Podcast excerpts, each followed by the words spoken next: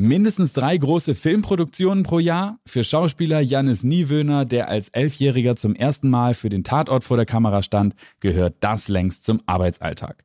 Mainstream-Kino kann der heute 28-Jährige genauso gut wie Arthouse- oder Romanadaptionen. Er glänzt als Teenager-Schwarm in Kinohits wie Rubinrot oder Ostwind und als von der Kritik hochgelobter Charakterdarsteller in Vier Könige, Jugend ohne Gott oder Nazis und Goldmund. Jannis spricht mit uns darüber, wie er durch die Prägung seiner Eltern schon früh zur Schauspielerei kam, wie er mit Ängsten und Unsicherheiten in seinem Leben umgeht und er verrät uns, welchen beruflichen Plan B er im Hinterkopf hat. Mein Name ist Hauke Wagner, ich bin der Produzent der Show und wenn du wissen willst, warum Jannis es ganz bewusst vermeidet, sich mit anderen zu vergleichen und wieso Dankbarkeit für ihn einer der Schlüssel zu einem glücklichen Leben ist, dann solltest du dir diese Episode nicht entgehen lassen. Viel Spaß!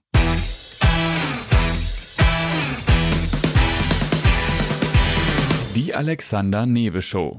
Als People-Journalist mit 20-jähriger Berufserfahrung hat Alexander hunderte von Interviews mit nationalen und internationalen Stars geführt. Unter der Überschrift Deine persönliche Erfolgsstory spricht er hier in seinem Podcast mit Prominenten aus Musik, Film und TV über ihre Erfolgsstrategien, Tools und Tagesroutinen. Wenn du dich von Top-Performern inspirieren lassen möchtest oder auf der Suche nach einer Erfolgsstrategie bist, findest du hier spannende Insights. Und jetzt gute Unterhaltung mit Alexander Newe. Ja, lieber Janis, herzlich willkommen in meiner Show. Wir sitzen hier heute im Hamburger Hyatt Hotel, wo du Werbung für deinen neuen Film Cortex machst. Und äh, ich habe ihn auch gerade gesehen und muss sagen, ziemlich krasses Teil. Also ich bin total geflasht, muss das alles erstmal verarbeiten und sitzt dir jetzt gegenüber. Es ist äh, ja. sehr cool, dass ich das jetzt unter diesem Eindruck jetzt auch führen kann, das Interview. Wenn man so einen Film dreht wie Cortex zum Beispiel, der ja wirklich sehr, sehr düster ist, der ähm, ja, also Happy Time ist da einfach nicht. Das ist alles sehr, sehr ähm, anstrengend. Im positiven Sinne, du wirst da mitgerissen, du hast auch eine sehr fordernde Rolle. Wie lange dauert das, nach so einem Dreh runterzukommen?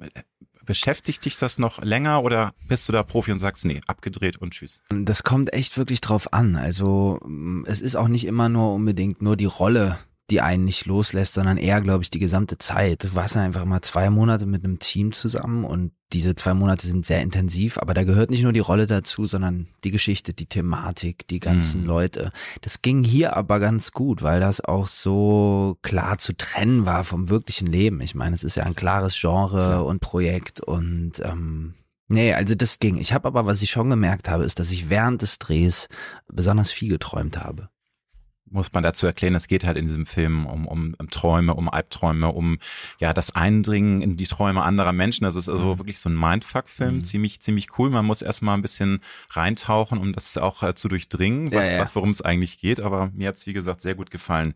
Eine große Frage dann gleich zu Beginn. Was treibt dich an? Warum bist du Schauspieler geworden?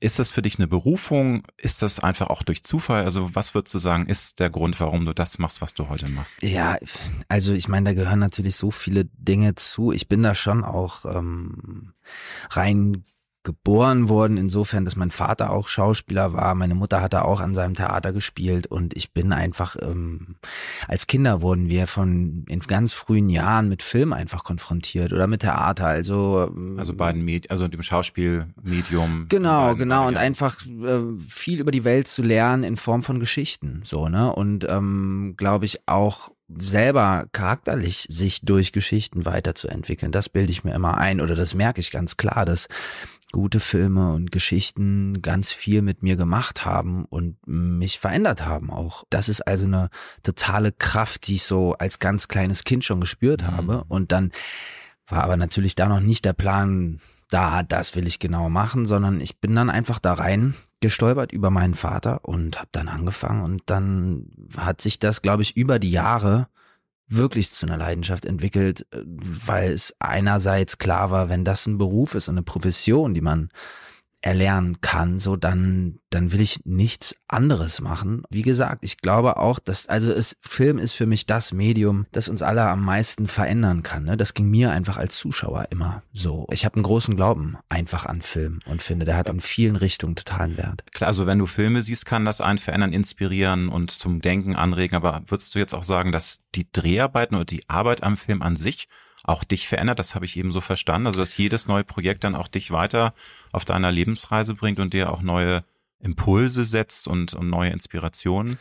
Ja, also ich glaube schon, dass Schauspielerei ja auch so ein ständiges Reflektieren ist. Man setzt sich ständig mit sich selbst auseinander in Bezug auf andere Charaktere, die man dann ist. Also man nimmt andere Perspektiven ein. Und mhm. ich glaube, dass das fürs Leben an sich total wertvoll ist. Und das ist als Schauspieler vielleicht ein bisschen intensiver, als wenn man einen Film guckt, aber auch nicht unbedingt. Auch ein guter Film, gut, da kannst du rauskommen und hast ja eine andere Sicht auf Dinge, dadurch, dass Klar. du etwas durch einen anderen Charakter gesehen hast. Und das, ja, das finde ich stark. Aber das geht mir als Zuschauer wie als Schauspieler so. Also schon Horizont erweitern, würdest du sagen, das Wort. Total, auf jeden Fall. Also ich meine, das, wo andere Leute dann was lernen im Studium, lerne ich auch immer zeitlich sehr begrenzt, aber zumindest kurz, intensiv etwas über ein, über ein gewisses Thema, eine mmh, bestimmte Welt. Mmh. Ähm, ja. Bist du ehrgeizig? Ich frage das deshalb, weil man, man hört immer wieder, dass die junge Generation extrem viel Wert auf Work-Life-Balance legt. Das war vor 20, 30 Jahren wirklich noch ganz anders. Ne? Ja. Da war immer das Thema, oh, ich will keine, also natürlich nicht bei allen, du kannst nie alle über einen Kamm scheren. Aber viele wollten Karriere machen, weil sie halt ja ein tolles Leben führen wollen, viel mhm. Geld haben, tolles Auto, äh, viele Reisen etc. pp. Das ist jetzt anders, glaube ich. Würdest du denn sagen, dass du trotzdem ehrgeizig bist und wirklich auch Bock auf Erfolge hast, Bock auf Weiterkommen und treibt dich da was an? Mm, total. Also ich glaube nur, dass man da ganz vorsichtig sein muss, dass man nicht alles in einen Topf wirft. Mm. Ne? Also ist ja immer erstmal die Frage, was ist Erfolg für einen? Ne? Und ich glaube, so Dinge mit Work-Life-Balance oder Selbstoptimierung, das sind auch so Begriffe, die so in unsere Zeit passen oder so oft benutzt werden. Und ich glaube einfach an einen organischen Prozess innerhalb einer Sache, die man mit Leidenschaft angeht. So und da habe ich einen Ehrgeiz, glaube ich, die Dinge zu machen, die ich liebe. Oder anders gesagt, ich will eine Dankbarkeit haben für die Dinge, die ich machen darf. Und dann will ich sie auch so gut wie möglich machen und weiß auch, dass mich das zu anderen Rollen wiederbringt, die ich spielen kann. Also organisch meinst du, dass es dann tatsächlich so ein, so ein Fluss ist und dass ähm, sich durch die Arbeit dann wieder neue Möglichkeiten eröffnen, du entwickelst dich auch weiter? Ja, also dass wir nicht zu Maschinen werden. Ne? Also ja, ich glaube, das ne, ja, Work-Life-Balance, das, das, heißt schon so, okay, das heißt, ich muss jetzt äh, morgens dann und dann aufstehen und ich muss das und das schaffen und dann abends gehe ich ins Bett und hier habe ich eine Stunde, um mich mhm. mit meinen Freunden zu treffen. Ich merke natürlich, dass das schon auch ein Leben ist, in dem je mehr man machen darf, auch das schwieriger wird, das hinzukriegen. Aber es muss eben organisch bleiben. Ich glaube, man darf nicht so zu einer Maschine werden. Es ist ja bei euch Schauspielern auch so, dass ihr äh, teilweise extremen Stress habt und dann aber auch die Möglichkeit, vielleicht auch mal durchzuatmen. Das ist, glaube ich, bei dir weniger der Fall, weil du so beschäftigt bist, dass du eigentlich von einem Projekt zum nächsten stolperst. Ist jetzt mit Augenzwinkern mhm. natürlich ist es alles geplant. Ist das denn, also wo du sagst, das muss organisch bleiben und auch also keine Maschine, dass du manchmal denkst, hey, es ist einerseits geil, so an, äh, seit vielen Jahren erfolgreich zu sein, andererseits aber eben auch das im Hinterkopf zu behalten, dass man eben nicht nur von einem Film zum nächsten hetzt, sondern eben auch mal wieder ähm, durchatmet und sagt, hey, jetzt ist mal wieder Quality Time nur für mich, für meine Freunde, für wen auch immer. Ich glaube, das ist wichtig, sich das zu nehmen, aber am allerwichtigsten ist auch nicht ähm, verkrampft zu werden. Also weil dieser Beruf birgt wahnsinnige Stressrisiken so in sich ähm, und es kann ein totaler Stress sein. Kannst du da ein, ein, zwei Beispiele sagen? Also ich glaube, zum Beispiel, wenn man zwei Monate hat, sich auf was vorzubereiten, eine Thematik, in die man noch gar nicht eingearbeitet ist. Ne? Und das ist mhm. ein großes Projekt und es ist in ganz vielen Dingen, in ganz vielen Bereichen neu, dann willst du das so gut wie möglich machen. So, Du mhm. willst genau wissen, was du da erzählst, wen du da erzählst. Vielleicht ist es historisch, du willst die Zeit kennen. Ich glaube, das ist wie bei allen Dingen im Leben, dass man da nicht den Druck äh, sich machen darf, dass man das alles lernen muss, sondern dass man das lernen darf. Ne? Und das ist total wichtig. Und ich glaube, das ist schwierig, weil das kann man, da ist die Gefahr drin, dass man das vergisst, weil du natürlich als Schauspieler immer auch das Gefühl hast, zum Beispiel, wenn ich krank bin oder so, dann findet ein Drehtag nicht statt. Ne? Also man hat schon im Hinterkopf auch, ne? Verantwortung mhm. total. Man hat im Hinterkopf, man muss funktionieren. Dabei ist es eben eigentlich, man darf funktionieren für das, was man liebt. Aber das ist gar nicht so schwer, das manchmal voneinander zu trennen. Also Leidenschaft und Druck oder eben Verantwortungsgefühl.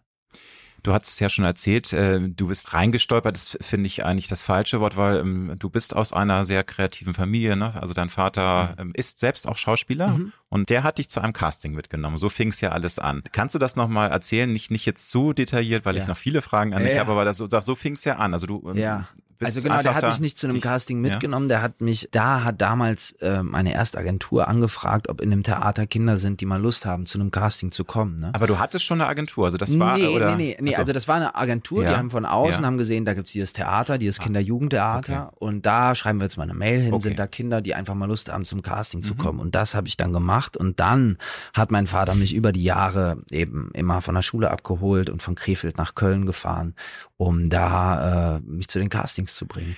Aber hat, dann hattest du auch schon ein Schauspieltalent als ganz kleiner äh, Jung, so hast hast die Familie entertained. Ich meine, man, man ist ja, da muss ja irgendwie auch was gewesen sein. Also manchmal ist es ja so, dass ja. Eltern sich was wünschen für ihre Kinder, dass die Kinder ja. aber eigentlich gar nicht so sexy finden. Das muss ja bei dir auch dann gepasst haben, ne? Also du hast ja. da auch Lust drauf gehabt. Genau, und das ist es aber, glaube ich. Also mhm. ich, ich Schauspieltalent würde ich wirklich nicht sagen, äh, sondern Spielfreude. So, okay, und das okay. ist vielleicht das Wichtigste, aber es ist nicht so wie Christian Bale, guckst du dir an, ja. dem Spielberg-Film, wo er elf ist, du denkst, ey, das ist einfach Christian Bale mit allem, was er kann. Das ist ja. großartig. Wenn ich mir den Tatort angucke, den ich mit elf gemacht habe, denke ich, ach du Scheiße, ne? Oder auch viele Sachen, die vielleicht auch gar nicht so lange her sind, aber da, da, da bin ich kein Naturtalent oder empfinde mich nicht als, als solches, aber auf jeden Fall als jemand, der von Anfang an absolute hundertprozentige Begeisterung dafür hatte. Was ja das Schönste ist, wenn man das hat für seinen ja. Job, ne? Also das ja. kann man ja nur jedem wünschen. Das ist Total. natürlich auch eins der Erfolgsgeheimnisse bei jedem Beruf. Ne? Manchmal klappt es natürlich auch nicht, muss man sagen. Ja. Es ist halt ein Business, wo sehr viele Leute auch Talent haben und trotzdem nicht weiterkommen. Ne? Das ist, ja, äh, ja, beziehungsweise wo glaube ich auch viele oft dann, das ist dann wieder die Frage, was ist Erfolg und warum will man genau. was machen? Also dass viele auch die falschen Vorstellungen oder letztendlich sich auch nicht wirklich darüber bewusst sind, warum sie das wirklich machen. Ne? Man mhm. hat immer dann, ist irgendwo, glaube ich, gerade wenn man als älterer Mensch oder als Jugendlicher sich das vorstellt, hast du immer dann das Gefühl, ach, das, das muss ja ein tolles Leben sein. Dann hast genau. du da, die lernst du die ganzen Leute kennen. Also das Ganze drumrum, aber nicht das Eigentliche. Ne? Also darum geht's, glaube ich, ja. dann vielen vielleicht doch auch nicht oder da muss einfach der Fokus klar sein. Okay, also da sind dann noch viele Klischees weiterhin im Kopf von dem coolen Schauspielerleben, ne? Immer viel ja. Partys, ne? Und die Dreharbeiten sind eigentlich nur nebenbei, du bist einfach ein Star, die Teenies schreien, schreien dir zu, etc. Ne? Deine Mama, habe ich gelesen, war von, also am Anfang nicht so begeistert. Ist das richtig? Die äh, war so ein bisschen skeptisch, dass du jetzt äh, Schauspielbusiness einsteigst? Ja, die war, glaube ich, echt die ersten Jahre, also die hat es immer unterstützt, ja. aber das war der Elternteil, der weniger, ja, skeptischer war. Also auch nicht Fall. so, du hast ja gesagt, dein Papa hat dich wirklich super unterstützt, ja. hat dich auch dann hin und her kutschiert. Ja, ja. Ne? ja, ne, aber man muss sagen, also ich bin wahnsinnig dankbar meiner Mutter, weil meine Mutter die Gefahren gesehen hat in diesem Ding. Also, mm. und wer hätte das denn wissen können, dass ich da mhm. wirklich mit so viel Freude mm. beibleibe und da auch ohne Schaden oder mit einem nicht allzu großen Schaden zumindest rauskomme, so, ne? Das ah. ist, ich meine, das sind wirklich, äh, da sind wahnsinnige Gefahren drin, liegen, Logisch, liegen ja. so in, in, in, diesem, in diesem Weg für ein Kind letztendlich, ne? Und ich verstehe meine Mutter da zu 100 Prozent und bin sehr dankbar, weil die mir gerade zu der Zeit, sie, glaube ich, einen totalen Fokus drauf gelegt mhm. hat, mir immer wieder verständlich zu machen, so, das ist nicht die normale Welt mhm. und das wird wahrscheinlich auch nicht dein Leben werden, ne? Das demütiger rangegangen. Ja, das ist, äh, Demut ist, äh, eher sehr stark in meiner Familie verankert, total. Das ist sehr, komme mütterlicherseits aus einer protestantischen Familie. Ja. Okay. Aber äh, so, so diese, du hast Bock darauf gehabt, äh, das zu machen schon als Kind und du warst mit sehr viel Herz dabei. Trotzdem frage ich mich, man, man ist ja Kind und Teenager und die Teenagerzeit, Kinderzeit soll ja auch eigentlich Quality Time möglichst viel haben, abgesehen von der nervigen Schule, logischerweise, mhm. die du ja auch nebenbei noch absolvieren mhm. musstest. Hast du denn manchmal so Momente, wo du gedacht hast, ach Mensch, es ist zwar einerseits toll, dass ich jetzt schon mit 28 so eine mega Karriere habe, aber ich wäre auch gerne mal einfach nur ein paar Jahre Teenager gewesen oder Kind. Sind solche Gedanken mal bei dir am Aufploppen?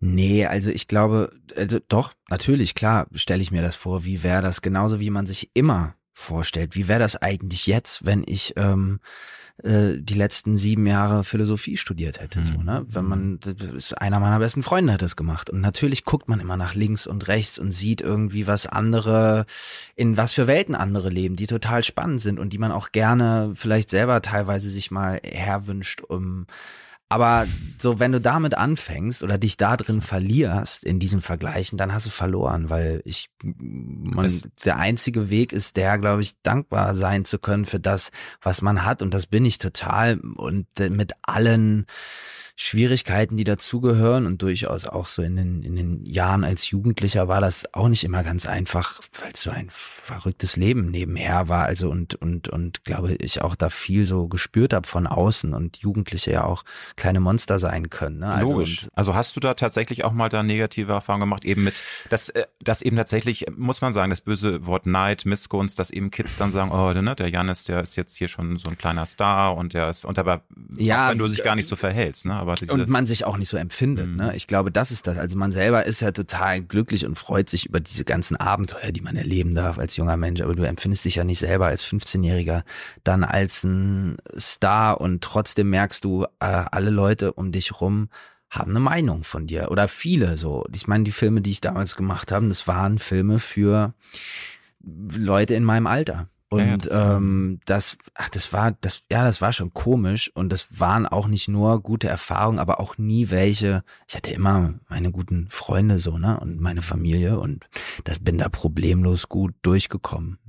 Äh, kannst, darf ich denn ein konkretes Beispiel fragen? Du sagst, da waren Momente, die du einfach, die dich belastet haben. Also hast du da ein, ein sehr Nee, es sind Beispiel jetzt eben keine, es sind keine traumatischen mhm. Erlebnisse im Sinne von, keine Ahnung, da hat irgendjemand irgendwas gemacht. Nee, es war einfach grundsätzlich, dass man das gemerkt gemerkt hat, dass es eine andere Aufmerksamkeit gibt, dass mhm. Leute auf einen gucken, eben mit Freude oder neidvoll oder was ja. auch immer das dann war, aber äh, kein bestimmter, äh, kein bestimmtes Erlebnis, wo ich sage, oh Gott, da war es mal richtig, richtig dreckig. Ich muss noch einmal kurz zurück zu, zu den Sorgen deiner Mama, die meinte, ja, äh, da, da sind Gefahren, Janis, und pass auf. Was für Gefahren meinte sie, dass eben tatsächlich drohen könnte, dass du dann so ein bisschen abhebst und in so einer Star-Welt irgendwie versumpfst oder was, was meinte sie mit Gefahren? Ja, klar. Ja, natürlich. Das waren, das waren die Ängste. Also, mhm. und, und auch da, ich komme einfach da aus einer, mir ging's immer gut, wir hatten mhm. immer Geld, aber äh, ich komme schon aus einer Familie, wo jetzt immer drauf geguckt wurde, dass man auch nicht im wie sagt man so, im Übermaß lebt. Aber ich weiß noch, dass irgendwann mal bei einem Dreh war in Berlin und die ganze Zeit weg war und dann kam ich halt wieder nach Hause und ich war so 16 und wir haben wirklich nur gefeiert da, ne? Also es war schon einfach besonders und wir waren in so einem Hotel und ich habe dann einfach immer Cocktails mir bestellt und Drinks und Rock'n'Roll, ne? So. genau. Und diese Rechnung kam dann halt nach Hause. Habe ich natürlich nie drüber nachgedacht.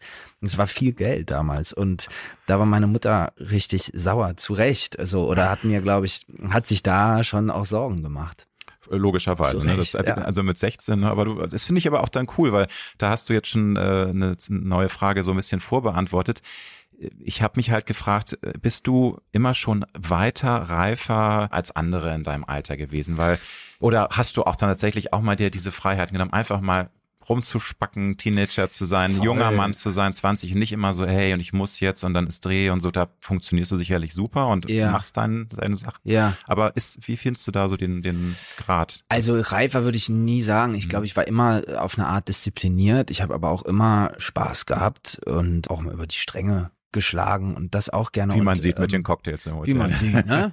nee, aber vor allem war das so, dass ich glaube ich, äh, ich, ich habe einfach ganz früh mit 30, 40-jährigen Leuten zusammengearbeitet und das war besonders so, ne? Und das ja. war, das war aber eine gute Erfahrung immer und das waren tolle Drehs, aber das war jetzt eben nicht reifer sein, sondern mit, mit, mit älteren Menschen einfach zu tun haben. Mhm. Ja. Mhm.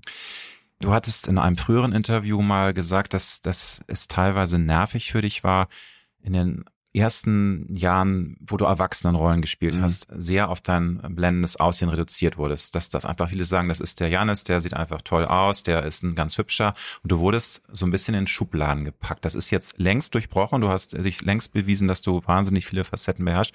Aber magst du über diese Phase nochmal erzählen? Hat das in dir gegrummelt damals? Fandst du es ungerecht ja. oder wie, wie, wie ist ja, das? Ja, das war gar nicht nur so aufs Aussehen reduziert, sondern einfach auch auf die Rollen, die ich selber da bis dato gespielt hatte. Das waren halt einfach viele Jugendfilme. Es war immer irgendwie der Love Interest, wie das dann so heißt, und ähm, irgendwie auch immer der Sunny Boy und selten was, was tiefer geht, ne? Oder auch selten Projekte, die den Anspruch haben, nochmal tiefergehende Welten zu erzählen, sondern es waren alles Unterhaltungsfilme für junge Menschen. Und dementsprechend wurde ich, glaube ich, auch bewertet oder äh, wahrgenommen, was ja völlig klar ist. Gleichzeitig wächst du natürlich selber heran, entwickelst dich weiter, kriegst ein anderes Empfinden dafür, was der Beruf eigentlich ist, was du eigentlich gerne machen willst. Und das war dann in den ersten Jahren nicht möglich. Und das musste man erstmal veräußern und, und, und klar machen und irgendwann rausschreien, eigentlich so verzweifelt, um zu sagen, ey, ich habe Lust auf andere Sachen. Ne? Also ich will das eigentlich nicht mehr oder ich will das auch, aber ich, ich, ich will vor allem jetzt nochmal was über den Beruf lernen und, und eben nicht nur diese Teenie-Filme. Ja, du sagst rausschreien, also musstest du dann auch tatsächlich mal kämpfen, um eben dann tatsächlich bei Castings zu beweisen, hey, in mir steckt so viel mehr. Das ist ja eine Sache, dass man tatsächlich in Deutschland schnell, nicht nur in Deutschland in Schubladen gesteckt mhm. wird. Du hast, finde ich, eine sehr stringente Karriere. Du hast eigentlich nie jetzt richtig kämpfen müssen, um Rollen zu bekommen. Aber ich glaube, da musstest du tatsächlich mal kämpfen. Oder wie würdest du es im Nachhinein sehen? Dass du eben auch mhm. andere Rollen bekommst, außer diesen Love-Interest-Rollen, wie das Ja, so ja, ist. total. Nein, also kämpfen auch im Sinne von durchhalten, glaube ich, ne? Und einfach warten, bis es dann ähm, Wirklichkeit wird. Also bis man mhm. dann wirklich mal was machen kann. Das ist ja auch das Ding beim Spielen, dass man gerade in den ersten Jahren, wo man noch gar keinen Namen hat, dann zu Castings kommt und man was auch sehr gut ist, so nur bewertet wird für die Leistung, die man da bringt. Und ob man dann eine Rolle spielen darf oder nicht, hängt eben von so vielen Dingen ja, ab. Klar. Ne? Und du kannst es in keinster Weise kontrollieren und es ist völlig normal, dass eben nur ein von zehnmal klappt. Aber äh, würdest du sagen, dass so ein Film wie Jugend ohne Gott war dann schon auch so ein Turning Point, äh, wo, wo dann auch alle merken, hey, da, da steckt so viel mehr drin? Oder was war für dich so ein Projekt, wo du sagst, das war der Punkt, wo ich dann auch mal endlich beweisen konnte, dass ja, ich nicht nur der für mich war, Junge und ja, Teenie-Schwarm bin. Für mich war ein erster Film, der hieß Ein Jahr nach morgen. Da mhm. ging es um eine Amokläuferin in der Schule, mit der ich in meiner Rolle befreundet war. Das war ein Film, der einen ganz anderen Ansatz hatte, ein ganz anderes Anliegen als die Filme, die ich davor gemacht habe. Und es war auch eine ganz andere mhm.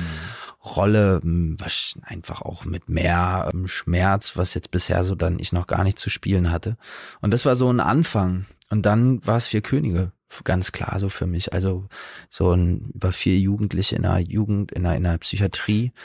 Wie alt warst du da? Da war ich äh, ich glaube 22, also 23, schon, sowas, ja, mhm. genau. Also vor, ich glaube, ja, ich weiß es nicht genau, 22. Aber es hat dann, also du hast dann ja tatsächlich viele, viele Jahre gearbeitet, bis es dann endlich soweit war. Yes. Ja, total. Aber ich meine, es war auch nicht so, dass ich bis dahin gedacht habe, ach Gott, Alter, alles, was ich gerade mache, ist scheiße, ne? Sondern ich habe das schon auch, ich habe das schon auch ja. dann immer genossen, das, was ich hatte, ja. Ja. Also hattest du dann nie immer so einen Punkt, wo du sagst, ach Mensch, scheiße, äh, kann ich nicht irgendwie normaler, durchschnittlicher aussehen oder vielleicht sogar so ein bisschen edgy, rougher, ne? Das sind ja so Gedanken, die in einem rumgehen. Dass man, eigentlich kann man ja happy sein, wenn es die Natur so gut mit einem gemeint hat, aber das kann ich mir vorstellen, dass es in deinem Kopf auch manchmal gearbeitet hat und sagt, ah. Aber ich glaube, dass, dass das Wichtigste für mich war, dass ich dann in diesen Jahren auch verstanden habe, dass das eben ich das selber jetzt auch immer so empfunden habe, dass Leute vielleicht einen äußerlich beurteilen oder man, dass die einzige Antwort ist, die man findet. Aber das ist nicht so. Ich glaube, letztendlich zählt, was da in einem ist. Mhm. So ähm, cheesy das klingt, aber das darum geht's, glaube ich. Da kannst ist äh, letztendlich völlig egal, wie du nach außen hin erstmal aussiehst. Ich glaube, das ist woran du arbeiten musst oder was das Wichtigste ist, warum du den Beruf machst und was da, ja, was, was du halt nach, nach außen hin zeigen kannst. Aber du konntest ja auch so ein bisschen dagegen anarbeiten, ne? Gegen dein, also wenn man kann sich dann ja die Haare, dem, du hast, glaube ich, für eine Rolle dann deine Haare so ab. Ja, für vier an, ne? Könige habe ich Genau, ne? Und das ja. ist dann ja auch ein Statement, ne? Dass man sagt, hey, also dass man auch tatsächlich mhm. äh, nicht nur durchs Schauspiel, sondern eben auch durch optische äh, Veränderungen einfach nochmal eine Schippe drauflegt und sagt, so, Total. Schaut, schaut mich an, ne? Und ja. es kann auch anders. Ne? Ja, um das anderen zu zeigen, vor allem aber auch, weil man, das, also das macht ja auch Spaß, gehört ja zum Verkleiden letztendlich dazu, ne? Also mhm. verkleidest deinen Körper dann, wenn du so Klar. willst, so und das, das macht auch einfach Spaß und hilft einem ja auch immer, ne, in was Neues reinzufinden.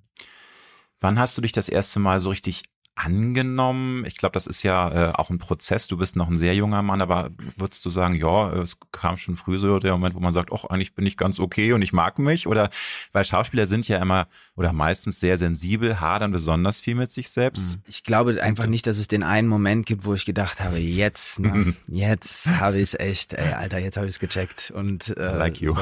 Wenn du in den Spiegel guckst, also ja, ne, es ist, glaube ich, so, also dieser Moment, wo man wirklich zufrieden ist mit sich oder das, das gibt's immer mal wieder und das kennt jeder von uns. Das sind mhm. Euphorie-Momente, in denen man vor allem, glaube ich, aufhört darüber nachzudenken, ob man richtig ist oder nicht, so ne und äh, sich eben nicht mit diesen Dingen beschäftigt, wie dass man sich vergleicht oder dass man guckt, was will ich eigentlich noch machen, mhm. was konnte ich bisher noch nicht machen.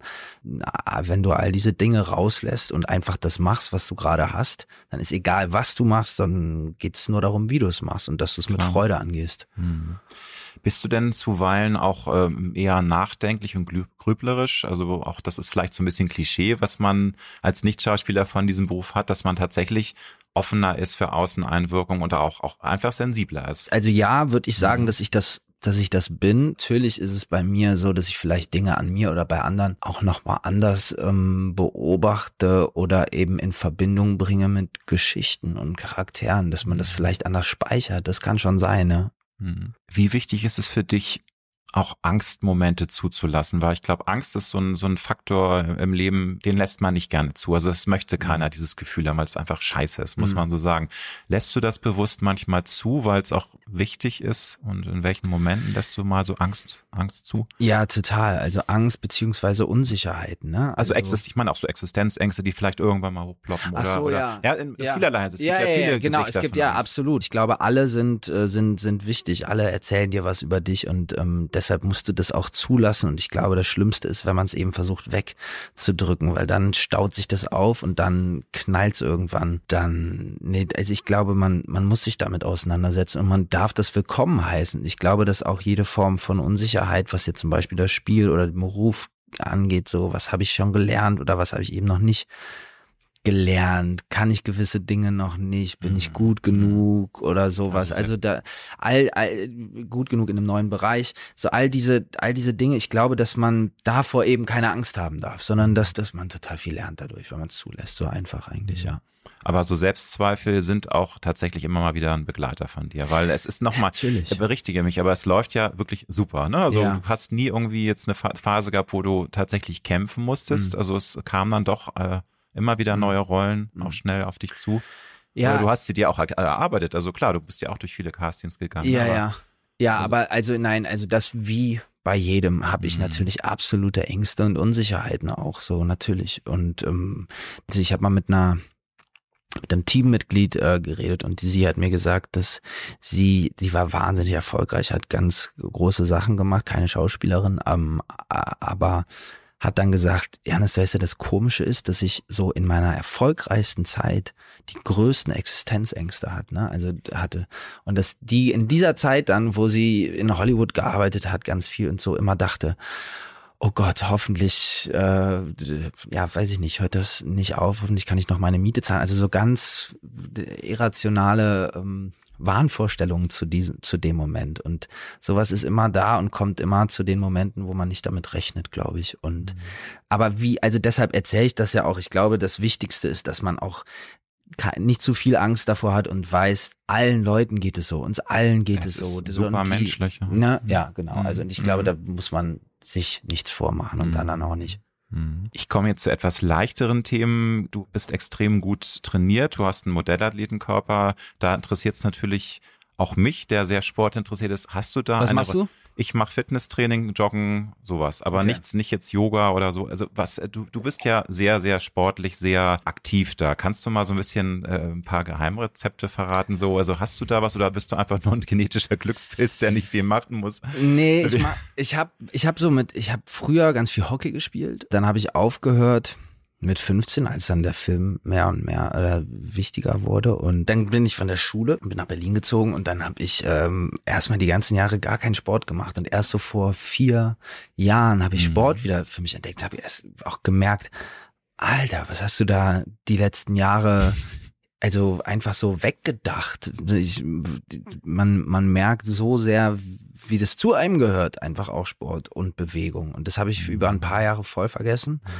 Und ich mache einfach m, Bewegung. Ich war, ich war eine Zeit lang auch immer wieder im, im Fitnessstudio, aber das mache ich gar nicht mehr, sondern wenn dann so mit körpereigenem Gewicht, geh laufen, äh, mach mit so Gymnastikringen viel draußen dann Interessant, weil das Mhm. entdecke ich auch gerade für mich, Mhm. dass es dieses stumpfe Pumpen mit viel zu hohen Ja, Gewichten manchmal eher kontra und dass du viel Ja. definierter und viel besseres Körpergefühl hast, indem du eben diese eigen, äh, diese Übung machst mit dem eigenen Körpergewicht. Ne? Also ich, Ja, das kann man total. jetzt schlecht erklären, so wenn Nein, man darüber aber spricht, absolut, aber also so das ist mega, das geht total auch in die Core-Muskulatur und das, das bringt wahnsinnig viel. Also würdest du das auch so Total. bestätigen? Ja, nee, absolut. Und ich, vor allem, also was ich dann nochmal gemerkt habe, ist, ich glaube, darf nicht der Fokus sein, dass man, weil das kannst du mit Gewichten, kannst du sagen, ich mache den Bizeps größer oder so, aber das darf ja Das- nicht der Fokus bei Sport sein. Ne? Ich glaube, das ist so auch äh, heutzutage so ein absolutes Missverständnis dafür, was Sport eigentlich bedeutet. Und ich glaube, dass man echt so über die Jahre auch Bewegung verlernt. Also wir klettern ja irgendwann nicht mehr auf Bäume oder wir Mhm.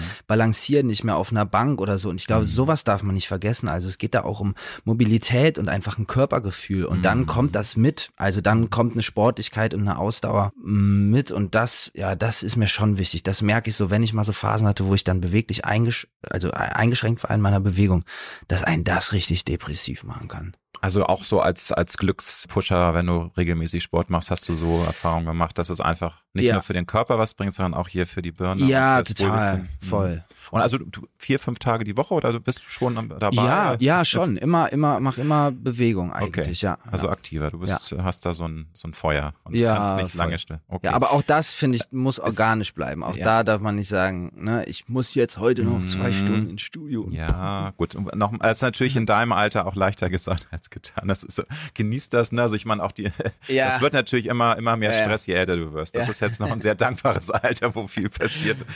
In Sachen Ernährung, kann, kannst du da erzählen, also was, was ist dir da wichtig? Ähm, Achtest du da gezielt drauf? Ja, ich bin seit jetzt, glaube ich, drei oder vier Monaten vegan und ähm, ich merke, dass mir- körperlich mir das äh, sehr gut tut und dass ich Mhm. das gebraucht habe auch und ähm, genau, das ja, das mache ich. Also schon, dass, dass man merkt, dass, dass du auch Energien dadurch neue, also neue Energien schöpfen kannst, weil ne, der Job ist eben auch fordernd. Da hast du Ja. ja schon drüber gesprochen. Das ist viel stressiger, als sich Ja, manche ja. das vorstellen. Ja. Würdest du sagen, das ist dann auch, das war für dich so, so ein Punkt, wo du sagst, hey, ich versuche auch durch Ernährung da. Ja, das ist ein Punkt Power von zu- vielen, dass du ein Mhm. anderes äh, Energielevel hast, definitiv. Ja. Okay. Und, und wie, also ist das nicht, nicht dann doch irgendwie schwer, sich dann auch von Ernährungsgewohnheiten zu verabschieden? Weil viele schrecken ja vor diesem veganen Ernährungsplan zurück. Ja. Ich kenne das, also ich mache das auch nicht nicht Vollzeit, sondern also Vollzeit ist Quatsch, aber nicht die ganze Woche, sondern so drei vier Tage die Woche und Ja. esse dann auch mal ein Stück Fleisch oder Fisch und das funktioniert. Aber ich glaube so dieses ganz diesen harten Cut und alles an tierischen Ich habe jetzt auch schon mal einen Fisch gegessen oder so, ne? Also Okay. da, ähm, Ja, das würden ja sonst- Hardcore-Veganer nicht machen. Ne? Das stimmt, ja, das Das- stimmt. Nee, ist auch wahr. Also ich habe, ich habe, äh, ich war, wir waren in Portugal, da habe ich zweimal Fisch gegessen. Das mache ich auch, wenn ich wieder Lust drauf habe und ich esse auch Fleisch, wenn ich Lust drauf habe. Ich glaube, das ist wichtig, dass man sich das oder so funktioniere ich, dass ich mir das genau so sage. Das ist nichts, auf das ich ver verzichten muss, sondern ich brauch's nicht. Mhm. So, Also du bist generell kein Freund von Dogmatik, ne? Also als, Ja. als der Fans dir zu hardcore wird, dann ja, das, genau. magst du nicht. Ne? Ja, beziehungsweise es darf kein, es darf sich nicht wie eine Anstrengung anfühlen oder wie eine, Mm. wie eine Pflicht, so, Eine sondern, Mm. ja, genau, wie eine, wie eine Last, sondern das muss was sein, was man, wo man weiß, warum man das macht. Und wenn man das einmal klar verinnerlicht hat, dann finde ich, ist es auch nicht so schwer. Also dann ist auch, jetzt vegan zu werden, einfach nur eine Umstellung. Ich habe es während Corona gemacht, das muss man schon sagen, dass es dadurch auch einfacher war, weil ich dann einfach immer sagen konnte, was ich ne, koche. Also Mhm. ich hatte einfach auch Zeit sozusagen, mich da umzustellen. Aber es ist tatsächlich, es, es fühlt sich, glaube ich, immer so riesig groß an, weil Fleisch und, und Milchprodukte so sehr dazugehören, so zur deutschen das- Kulinarik. Ich wollte sagen, das wird ja weiterhin so auch teilweise gepusht, immer noch auch in der Ja. Erziehung und du brauchst doch Milch trinken, dann wirst du groß und stark und ne, Ja, ja. schönes Steak und das schmeckt ja auch lecker, brauchen wir ja nicht drüber reden. Ja. Also da würden jetzt einige Veganer mir den Kopf abreißen und sagen, nein, dieses schreckliche tote Gewebe und das schmeckt nee, doch nicht ist ja und so. auch. Also das ist ja auch, ist ja, ist ja, das ist ja tatsächlich, dass das, dass Milch die Knochen stärkt und Ja, Kalzium da ja, drin ist, ist ja auch Maßen, ne? einfach, nee, ist ja auch Quatsch, ne? Al- Also das ist äh, gelöst, Mhm. Milch löst das Kalzium von den Knochen.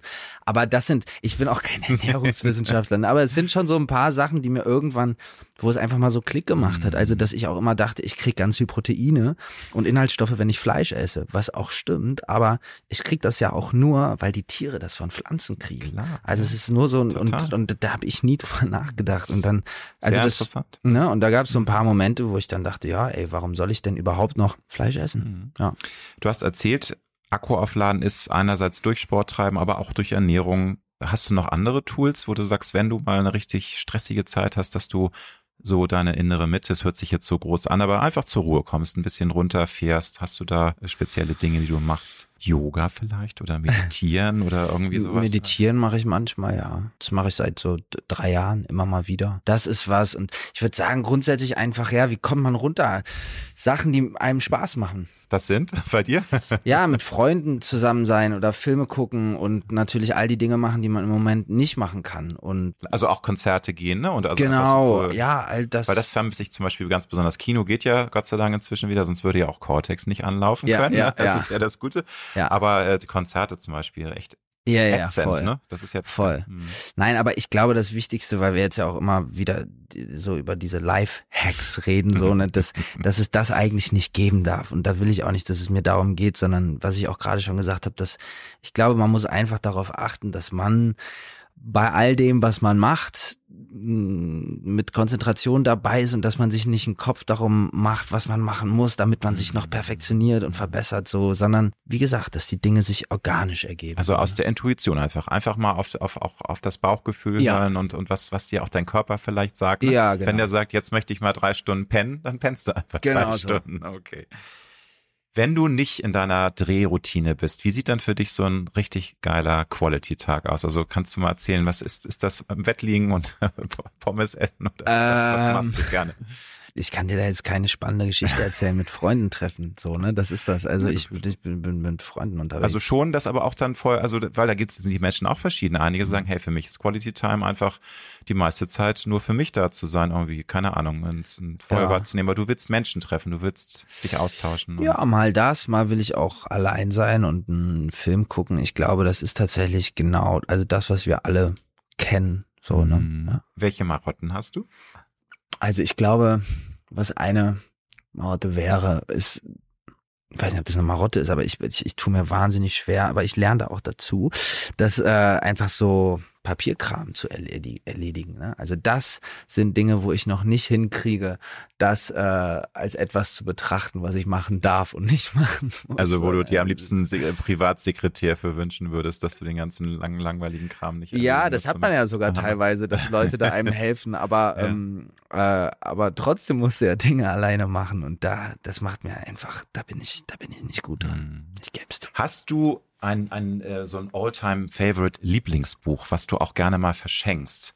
Kann auch äh, ein Ratgeber sein oder irgendwie so, so, ein, so ein Buch, wa- was dich beeindruckt hat, was, was du auch, wenn du mal ein Buch verschenkst, weiter gibst an andere.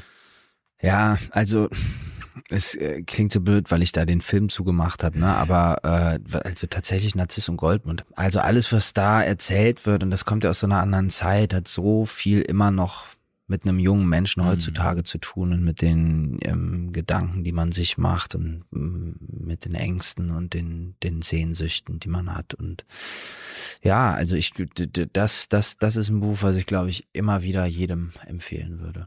Wenn du jungen Menschen einen Rat oder zwei geben könntest oder jetzt auch du, wenn du dir einen Rat gibst, was sind die Essentials?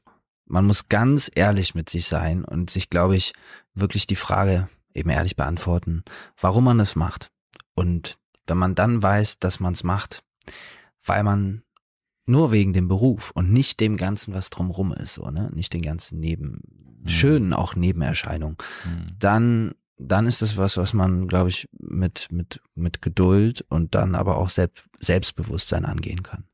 Ja, aber auf, ich schätze mal, man braucht ein dickes Fell. Ne? Also du noch, Mhm. ich habe es jetzt glaube ich dreimal gesagt, aber du hast ja das Glück und das Privileg, dass du nie jetzt eine große Durststrecke hattest. Und ich glaube, das Mhm. ist auch sehr wichtig, dass man die Flinte nicht schnell ins Korn wirft, dran bleibt. Ja, ja. Also, Ja, total. Also da ist klar. Ich meine, da gibt's wirklich wahrscheinlich, also ja, wie du auch gesagt hast, so viele Fälle von guten Schauspielern, die nicht die Möglichkeit haben, das zu machen, was sie machen wollen oder können, aus irgendwelchen Gründen.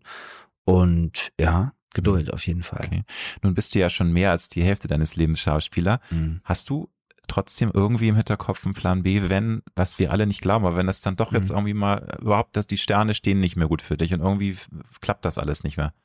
Hast Also du da eine Idee im Kopf oder ist das eigentlich so weit weg, weil du einfach das so liebst und nichts anderes machen willst? Nee, ich glaube, zum einen will ich auf jeden Fall noch so im, innerhalb des Filmemachens nochmal eine Geschichte mitschreiben oder selber schreiben oder was inszenieren. Ansonsten werde ich wahrscheinlich irgendwann Schreiner werden. Cool. Also das ist, äh, war schon früher mal so ein Impuls, als du ein Ja, kleiner Junge warst? Das oder? war, das ist einfach, ich glaube, das ist auch wieder sowas, was ich einfach, das kann ich gar nicht. Ich, ich habe keine, keinerlei handwerkliche Begabung und ich würde es aber gern können. Und ich Ja. ähm, habe dann mit Sicherheit auch eine sehr romantische Vorstellung davon oder eine romantisierte Vorstellung. Aber ich finde das einfach auch einen wichtigen Beruf und das würde mich interessieren. Also auch weil, weil es sinnlich ist und dieser Schaff, äh, der Prozess, du baust was und hast, Mhm. das ist ja auch, glaube ich, was sehr befriedigendes. Und wenn du Schreiner bist, Mhm. dann baust du ja was, was Reelles, ne? Genau, und du machst es selber und, und es ist auch wahrscheinlich ein sehr kreativer Beruf, glaube ich. Mhm. Bist du jemand, der schon glaubt, dass, dass im Leben auch äh, Dinge nicht beeinflusst werden können, dass es sowas wie Schicksal gibt? Oder sagst du, nee,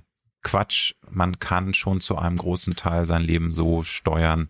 Wie ist da so deine, deine Einstellung und was, was? Ich glaube, dass man, dass man auf jeden Fall nie aufhören sollte, das zu versuchen, das selbst äh, mitzugestalten, das eigene Leben. Und aber auch völlig klar ist, dass man da nicht die alleinige Macht drüber hat, sondern Dinge von außen einwirken. Aber das sind dann eher Menschen und Situationen, glaube ich, und wird es eher als solches und nicht als Schicksal bezeichnet. Wenn du drei besonders positive Eigenschaften von dir nennen könntest, was würdest du dann so spontan sagen? Weil ich glaube, es ist schwerer, die positiven Dinge zu sagen als, als negative Dinge, weil man sich ja, Ja. selber nicht so gerne lo lobt, oder? Also ich würde sagen, Freude haben können. Also richtig den Freude und Moment zu genießen, meinst du? Ja, genau. Freude und Euphorie zu empfinden. Immer mehr auch als früher zumindest di di diszipliniert sein. Zwei hast du?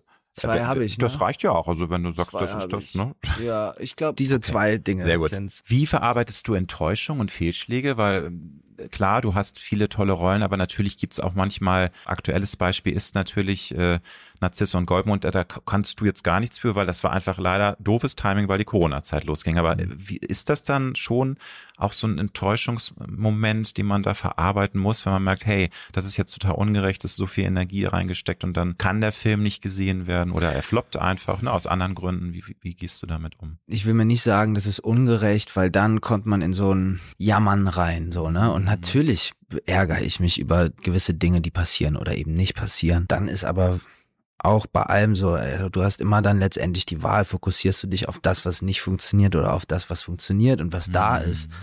Und das gelingt mir mal besser und mal schlechter.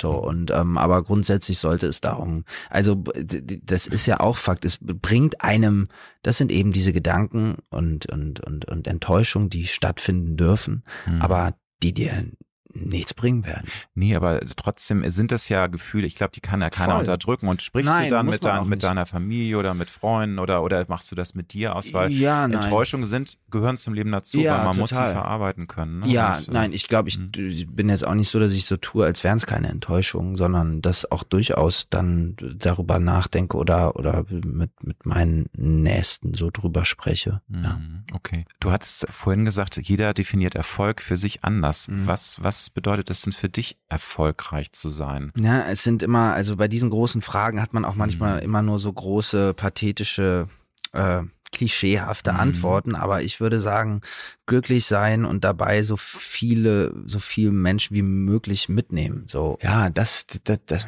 das ist, das ist Erfolg dann letztendlich und, und da gehört ganz viel zu. Also glücklich sein ist dann ja auch eine Form von irgendwie Teil von einem Projekt sein zu können, was zum Mhm. Beispiel ähm, politisch was verändern will Mhm. oder so. Ne? Also da kommen ja ganz viele Dinge in den Sinn, aber äh, gut und fair mit dem umzugehen, was einem gegeben wird. Du bist ja als Schauspieler selbstständig. Das ist ein tolles Leben, aber du musst natürlich auch immer wieder neue Projekte an Land ziehen. Wie geht man da als junger Mensch mit dem Thema Finanzen um? Bist du da äh, wirklich äh, konservativ und sagst, hey, ich lege mir auch einen gewissen Teil von meiner Gage zurück? Ähm, ich habe schon auch noch mal ein anderes, also ich habe von meiner Familie schon immer mitbekommen, dass man sehr sicher auch umgeht mit dem, was man hat, ne? dass man nicht das Geld rauswirft, dass man es aber auch nicht mit allen Mitteln festhält, sondern mhm. dass man auch mhm. sich Dinge ähm, gönnt. Und ich hatte ja. auch immer das Glück, dass ich mir da nie Gedanken drüber machen musste, dass ich auch schnell eigenes Geld verdient habe. Ich habe mich aber ganz lange davor gedrückt, überhaupt mir Gedanken, weil das ist, das bringt mir nichts in keinster Weise. Also jetzt eben noch nicht. Ich, ich kriege nichts davon sozusagen direkt zurück, wenn ich mich mit dem Thema Geld beschäftige. Und das mhm. ähm, mache ich jetzt schon aber auch und gucke, dass ich ähm, mich so absichere in einer gewissen Weise. Aber es soll nie einen allzu großen Teil meiner Zeit in Anspruch nehmen. Aber also du, du kann ich fragen, schiebst du das dann, also du, du überlässt das dann anderen, die sagen, komm, ich kümmere dich drum oder so eine Beraterin, genau, ja. Okay, alles genau. klar. Kurzer Einschieb, äh, entweder oder Fragen würde ich dir gerne jo. ein paar stellen. Schwimmen oder joggen? Joggen. Warum? Immer auch bitte ähm, sagen, weil warum ich das nicht so schwimmen kann. Weil, also ich kann also schwimmen, aber ich, ich, ich bin, das war nie so, war nie so ein Talent von mir. Ich weiß auch nicht. Da, ähm, aber eigentlich würde ich es gerne nochmal lernen. Da hat mir bisher immer die Geduld gefehlt. Okay. Ja. Ich glaube, du bist äh, weder äh, gepierst noch hast du ein Tattoo, aber wenn mhm. du die Wahl hättest, was würdest du eher machen? Ich hatte immer so mal die Vorstellung, dass ich eigentlich total gerne so ein richtiges Assi ähm, Tattoo aus dem, weißt du was, aus dem T-Shirt ja, in den Hals hochkommt. Schön, so man denkt, oh, der, der Zuhälter ich, nee, ich weiß nicht. Ich glaube, das hat einfach vielleicht, irgendwann dachte ich auch, das hat wahrscheinlich, ich weiß nicht, ob ich das mal in irgendeinem Film, bei irgendeiner Rolle mhm. gesehen habe, die ich mochte oder so, aber wahrscheinlich hat es vor allem damit zu tun, dass ich mich nicht tätowieren darf oder ich dürfte es, nur dann müsste es immer überschminkt werden und dass ich wahrscheinlich in dem Bereich die absolute Freiheit wäre, sich ein Tattoo auf den Hals tätowieren zu lassen, aber ich brauche es auch nicht, ne. Aber das finde ich wirklich sehr interessant, äh, diesen Impuls, weil das, das würde so ein bisschen, glaube ich, auch unterstreichen, dass, dass du auch wirklich manchmal auch proaktiv darüber nachdachtest, aus, aus diesem doch äh, Charming Boy-Image ne, auszubrechen, eben auch durch äußerliche Veränderungen, nicht nur durch Rollen. Oder ist, ist das jetzt falsch interpretiert? du, ich weiß es nicht. Ich glaube, die, die Frage kann ich dir wahrscheinlich am wenigsten beantworten. Aber ich, äh, da würde ich jetzt, hätte ich jetzt eher gedacht, dass ich da, also ich habe auch nie ernsthaft drüber nachgedacht. Okay, dann bin ich beruhigt. Ja. Bist du Früh- oder Spätaufsteher?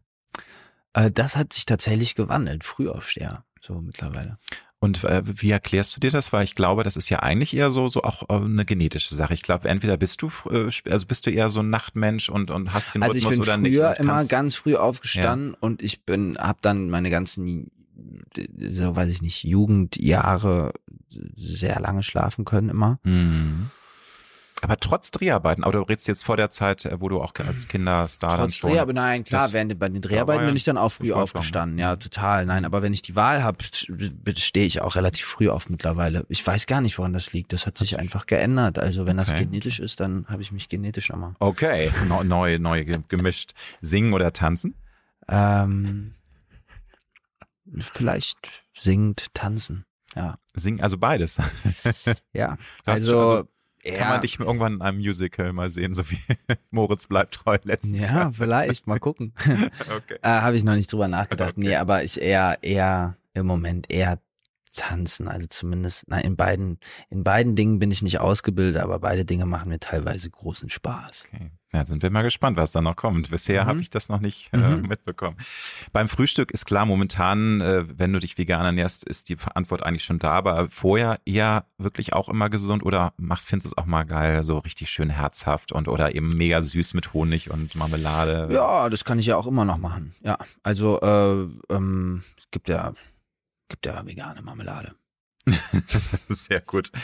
Dann die letzte Frage. Was ist für dich das absolute Sahnehäubchen an deinem Beruf? Also wo du sagst, das allein das ist es wert, das zu machen. Also jeder hat ja so immer wieder Momente in dem Beruf, äh, den er macht, wo er sagt, ja, genau, das ist der Grund, warum ich das mache. Das Absolut, ist so geil. Ja. Also. ja, also es gibt schon Momente, wo man so merkt beim Spiel und oftmals ist das so, wenn man mit, mit einem neuen Team oder neuen Kollegen zusammenkommt und dann spielt man eine Geschichte und dann ist es halt einfach manchmal möglich, dass du so an so Momente kommst mit Spielpartnern, da bist du mit Leuten aus deinem wirklichen Leben oder mit Leuten, die dir im wirklichen Leben begegnen, erst mm. nach fünf Jahren oder so. Und trotzdem ist es echt, klingt auch wieder sehr cheesy, aber das ist, das, das, das ist was ziemlich Großes und Magisches. So, das ist vielleicht ein Teil des Sahnehäubchens, ja. Sehr schön. Eine habe ich noch, du hast von deinen Eltern äh, ja schon erzählt. Kannst du jetzt im Alter von 28 Jahren sagen, wie inwieweit dich deine Eltern geprägt haben, dir auch Werte mitgegeben haben? Also was, was ist so das, was du aus, aus dieser Zeit, die du bisher mit deinen Eltern hast, auch, auch mitgenommen hast bis heute? Ach, so viel. Also die Art und Weise, wie man aufs, aufs Leben guckt oder wie man das Leben wahrnimmt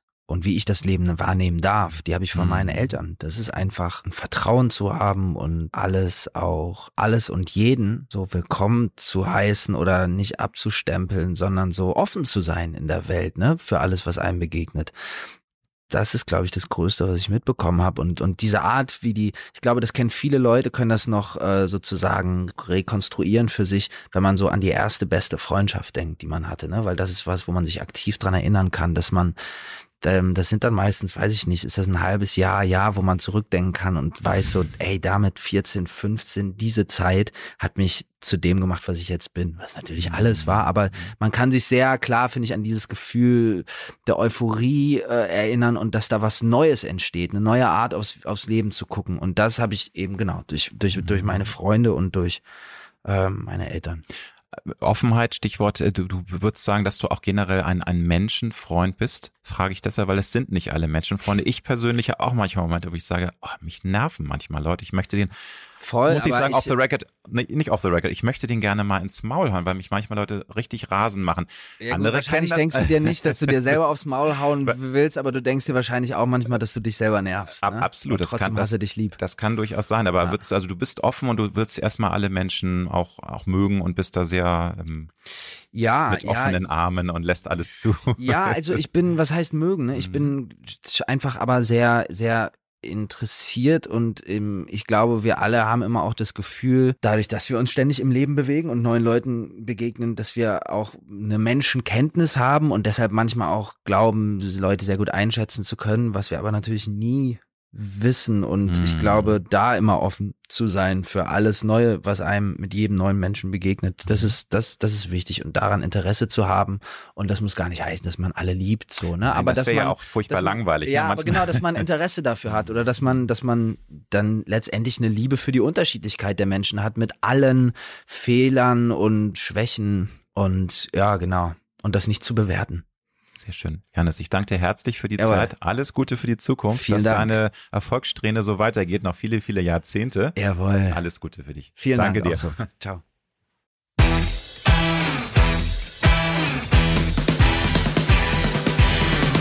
Das war die Alexander Nebe Show. Wir hoffen, dass es dir gefallen hat und wenn du auch zukünftig keine Folge verpassen möchtest, dann drück jetzt den Abonnieren-Knopf. Wir freuen uns sehr, wenn du auch das nächste Mal wieder dabei bist. Tschüss.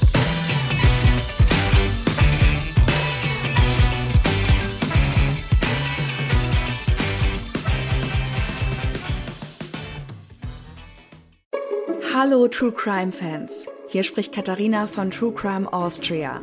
Bei uns im Podcast hört ihr monatlich eine Recherche zu einem echten Kriminalfall aus Österreich. Und in der neuesten Folge sind es sogar mehrere. Tirol, Herz der Alpen, hat uns die Geschichte von Pauli erzählt.